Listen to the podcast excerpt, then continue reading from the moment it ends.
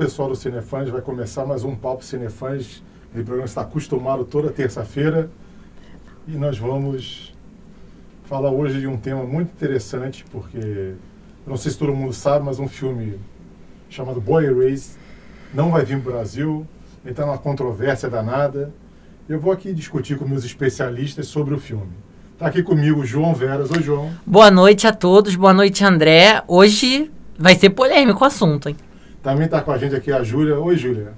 Oi, André. Oi, gente. O tema hoje vai dar pano de manga.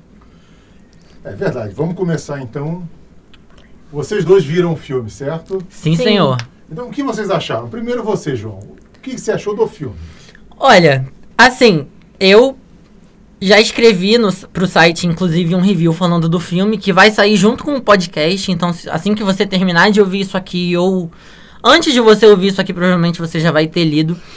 É, as minhas impressões com relação ao filme são muito positivas, porque é um filme que precisava estar tá aí, é um filme que dá a cara a tapa pra falar da, da, da de, dessa parte conservadora é, com relação à religião que estava precisando ser falada e é um assunto bem polêmico, né? Inclusive até no Brasil, porque o filme fala sobre cura gay, basicamente, que é um tema que tá bem em alta, tá bem recorrente, mas impressionante de tudo é que é um filme que traz uma história real, então tudo fica mais assustador por conta disso. Eu gostei bastante do filme e acho que devia ter vindo para cá, mas isso é assunto para mais para frente. Vamos esperar aí para ver no que, que vai dar.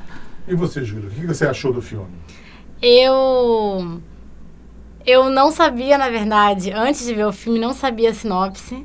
Vi o filme, sabia por alto, vi o filme e fiquei completamente sem ar. Assim, grande parte do filme é um é um, uma tensão no ar que prende você. E é uma história que, por ser verdadeira, né, uma coisa que já é falada no começo do filme, baseada em fatos reais.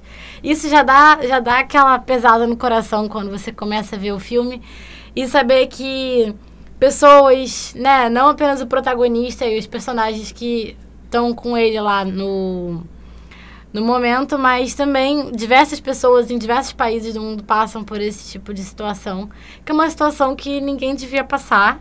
E a, a cura gay, que é o, o tópico central aí do filme, o tópico debatido, é um tópico que também é levantado no Brasil por alguns políticos que se envolvem um pouco com questões evangélicas, como Luiz Fidelix e Marco Feliciano são pessoas que levantam essa temática. E eu acho importante esse debate existir no filme, porque é uma condição que não deveria ser uma condição, né, para começo de conversa. Mas eu achei o filme muito bom. É, eu queria só dizer que, para quem não sabe, esse filme veio de um livro que foi escrito pelo, pelo rapaz que passou pela situação.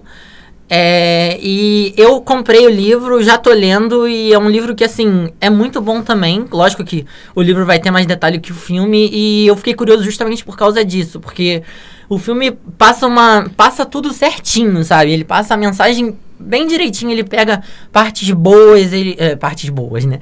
Ele pega as partes mais certeiras, assim, tipo, no, no, no que precisava ser mostrado.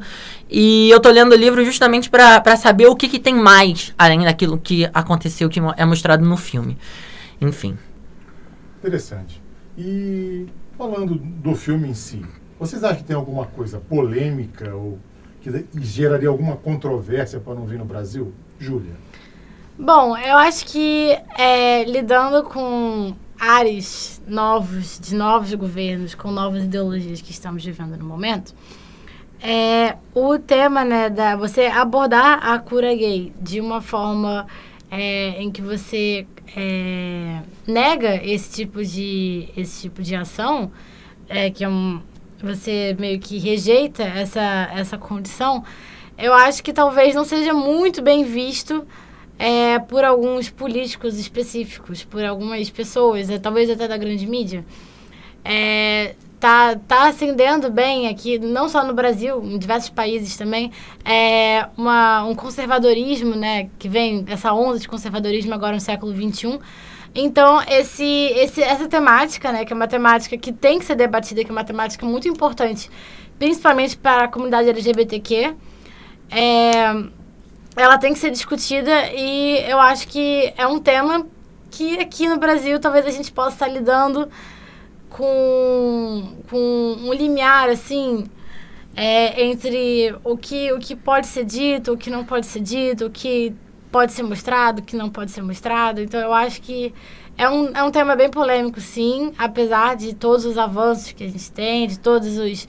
Do, de um progressismo que também existe, né, é, em, em paralelo ao conservadorismo, mas é, eu tenho certeza que essa seria uma matemática muito, muito polêmica aqui no Brasil nos tempos de hoje.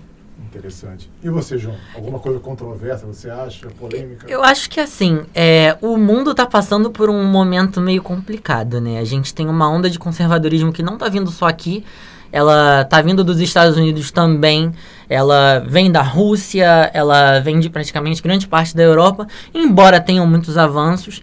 É, é um filme que já trata de uma questão polêmica, porque a homossexualidade, infelizmente, sempre foi tratada como uma questão polêmica mesmo, como, uma, como um tabu, porque muita gente fala coisas que não sabe. É, e assim, aqui no Brasil não é diferente. Infelizmente, agora a gente está passando por um governo que é extremamente conservador.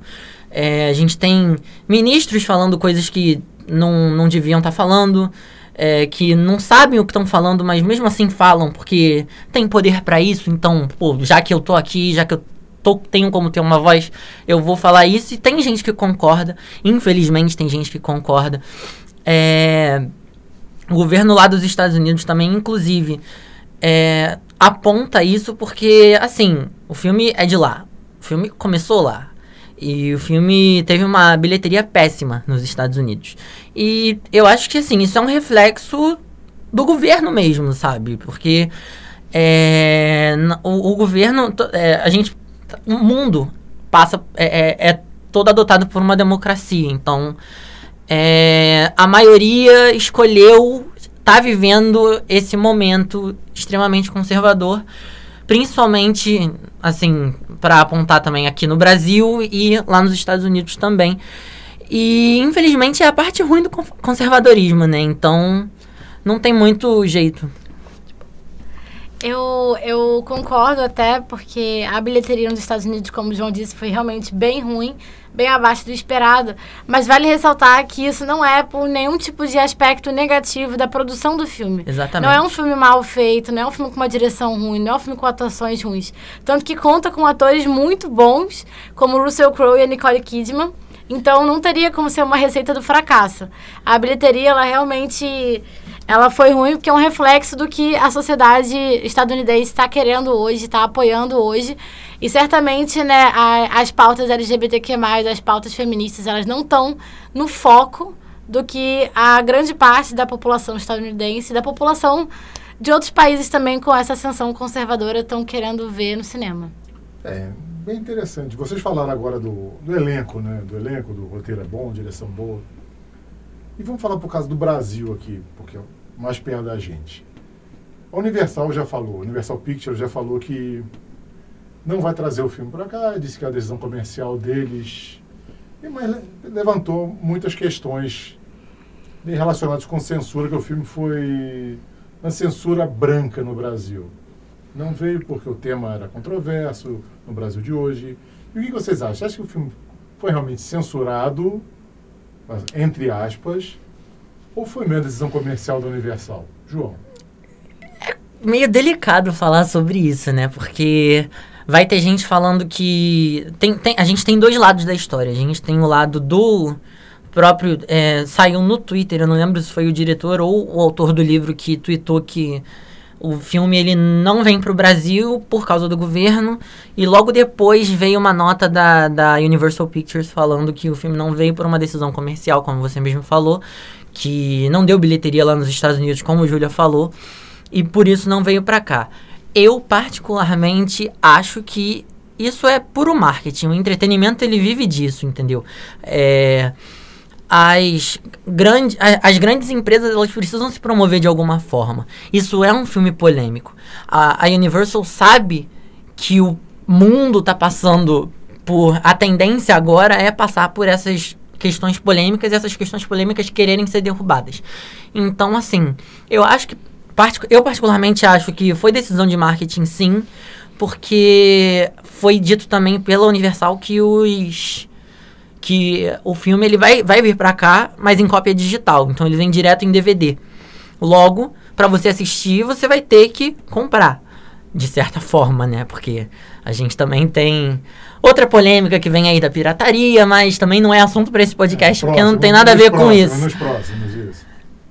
E você, Júlia, o que você acha sobre o Olha, André, eu acho que é, em certa medida eu concordo com o João, sim. Essa questão, é, essa questão do marketing, ele é sempre o centro das produções audiovisuais. Como eles, como a, a produtora quer que o filme seja visto pelo público, qual é a imagem que ele tem que ter, o que, que ele tem que representar. Mas eu acho que nesse, nesse caso, né, talvez se a gente tivesse que optar por uma ou por outra, né, dentre as, as especulações que estão aí na mídia, eu acredito que seria pela baixa audiência nos Estados Unidos. Isso certamente deve é, reprimir essa divulgação para outros países né, do filme. Mas, sem dúvida, tudo. É, eu acredito que esteja rolando uma divulgação de marketing bem grande. Apesar de eu da gente saber que o DVD não é um produto muito consumido atualmente, né? Com as plataformas de streaming, o DVD está meio obsoleto. Mas pode ser que seja uma forma de marketing, sim. E justamente essa questão de você proibir, entre aspas, alguma coisa, é, do filme não ter vindo para cá e esse tipo de coisa. Não propriamente uma proibição. Mas isso incita as pessoas a saberem, mas o que, que é isso que não veio para cá? Mas por que, que não veio? Ah, eu vou assistir isso aqui, eu tenho que saber do que, que esse filme se trata. Ah, mas isso aqui não tá vindo para cá, mas todo mundo tem que saber, a gente tem direito de assistir. Então eu acho que isso incita a curiosidade das pessoas que têm um interesse na pauta, que têm um interesse pela sinopse do filme. E justamente também pela questão de marketing, né? Por todo esse, esse rodeio e essa não vinda do filme para o Brasil e também para outros, outros países. E eu acho que isso, de certa forma, pode ser até um, um fator que impulsione né, a, a visibilidade do filme justamente por estar se tratando de uma polêmica, né? Então a polêmica ela sempre dá visibilidade é, aos envolvidos, né? No, no, caso, a Universal Pictures, né? A própria produção do filme, os próprios atores. Então, eu acho que pode estar girando em torno de uma função mercadológica mesmo. Até porque, assim, polêmica por polêmica, 13 Reasons, 13 Reasons Why já tá indo pra terceira temporada. É uma série que é extremamente polêmica e tá aí, né? É um assunto que é pesado também de se falar. E tá aí. Teve diversas. Tipo, é, é muito gráfico aquilo, então é muito pesado porque as imagens são muito fortes. E assim, se você for pensar nessa parada de censura por censura e audiência por audiência, você vê que parece que as pessoas elas receberam melhor uma coisa do que a outra, vamos dizer assim. E isso também é meio complicado de falar. É, realmente polêmica sempre vende, mas eu sempre estou nessa questão. Eu acho que a pessoa tem que ser apresentada o produto para depois saber se gosta ou não. Né? Eu acho que você não apresentar para depois tentar lançar para capitalizar na frente, eu acho sempre muito estranho. E vamos ampliar o papo um pouco aqui, já que nós podemos. Não sabemos se é censura ou não, mas vamos ampliar. Vocês acham que. Com tudo que se fala aqui no Brasil hoje em dia, há alguma possibilidade de haver censura no Brasil em algum tipo de arte? Júlia. André, eu acho que a censura, como a gente imagina, como a gente lembra, né? Não fisicamente lembrar, porque não estávamos vivos. Como a de mais de 30 anos atrás. Sim, durante a ditadura militar, aquela censura né, que a gente conhece como censura, de bater na porta, e de roubar as coisas, e de, é, e de grifar de preto tudo que não pode entrar. Eu acho que esse tipo de censura não vai ser um tipo de censura que talvez exista. Porque ele já vai ser. Os sinais dele já vão ser vistos logo no começo. E é, a gente está lidando agora com. No, mundo de plataformas digitais, no mundo de redes sociais. Então, isso com certeza vai ter uma visibilidade muito grande. E a repercussão. Né, negativa que isso teria, né, seria muito maior do que teve na época da ditadura, mais de 30 anos atrás. Então, eu acho que se a gente tratar de uma censura, né, agora nos anos que estão por vir, seria uma censura é, um pouco por debaixo dos panos, eu imagino. Uma censura que não chama de censura, uma censura que tem outro nome. Até porque nós, né, assim, no momento, não estamos em uma ditadura. Então, a gente não pode tratar de censura como censura, porque numa democracia não há censura. Então, a gente pode tratar de uma restrição, uma delimitação, né, uma talvez até uma revisão de, de um material que eu, eu também não, não considero uma, uma, uma, uma condição assim digna né, para qualquer tipo de obra de arte. Mas se a gente tiver que citar assim, é, tipos de arte né, que podem ser um pouco mais censurados, a gente pode pensar é, em mídias alternativas, em arte que é divulgada, que não tem grande visibilidade. Talvez não aquela exposição do Centro Cultural do Banco do Brasil. Talvez uma exposição em que, sei lá, 50, 55 pessoas vão. Uma exposição que tenha temas polêmicos, né? É, então, eu, eu acho que, assim, a censura, ela vai, ela vai ser... Censura, né? Entre aspas ela vai ter alvos específicos. Ela não vai ser geral. Entendi. E você, João? Tem risco de censurar alguma coisa nesse país ou não? Olha, André, eu acho difícil a gente prever um, uma situação dessas, mas se acontecer, eu sei que vai ser muito chato e o negócio é que, como a Júlia falou, num mundo em que a gente tem a internet a nosso favor, as redes sociais a nosso favor, é, as plataformas de streaming a nosso favor, e as plataformas online que são pirataria, que de certa forma também estão ao nosso favor, querendo ou não, é difícil que alguma coisa seja embarreirada, sabe? Porque é, as pessoas vão falar sobre, as pessoas vão é, botar para rolo esse tipo de história e o governo para o governo para conseguir calar a boca de muita gente pela internet é muito complicado. Entendeu? É, é, é um trabalho que eu acho que, que esse governo não está querendo ter porque eles não estão preocupados com isso. Embora estejam preocupados com essas questões polêmicas, como a gente teve nas. É, agora, voltando um pouquinho para as eleições do ano passado, com a quantidade de, de fake news que tiveram, que foi um jeito de usar a internet para o mal. Então a internet ela tá aí como um 880, ela vai sempre beneficiar alguém.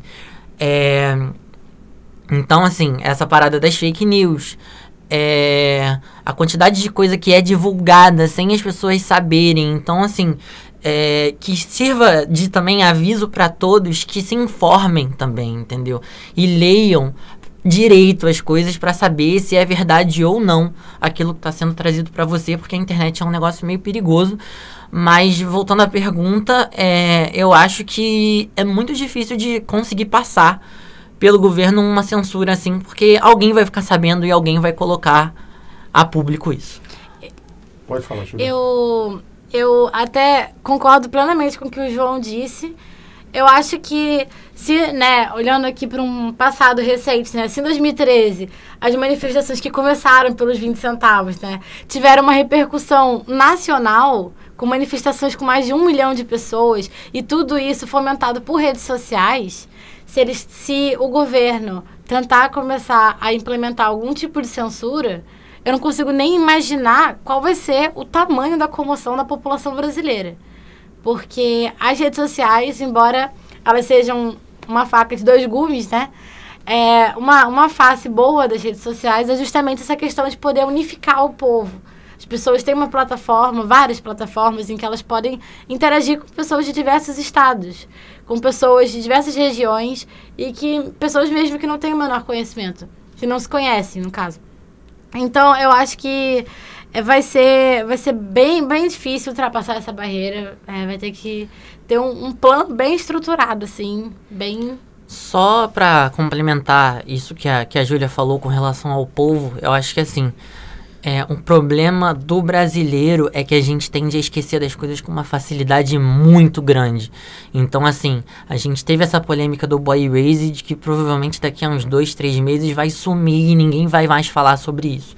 Eu acho que a gente tem que bater nessa tecla e ficar enchendo o saco mesmo, que é para poder ser ouvido, sabe? Então, assim, é, o brasileiro ele precisa mudar essa cultura de que, ah já que não, não me afetou tanto, dane-se, ah, passou, entendeu? Já foi.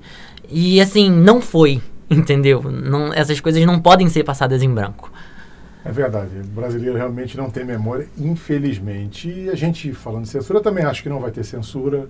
Acho complicado no dia de hoje ter censura. Mas é sempre bom ficar vigilante, porque é isso, né? Nós somos quase uma democracia, então a gente tem que ficar sempre vigilante.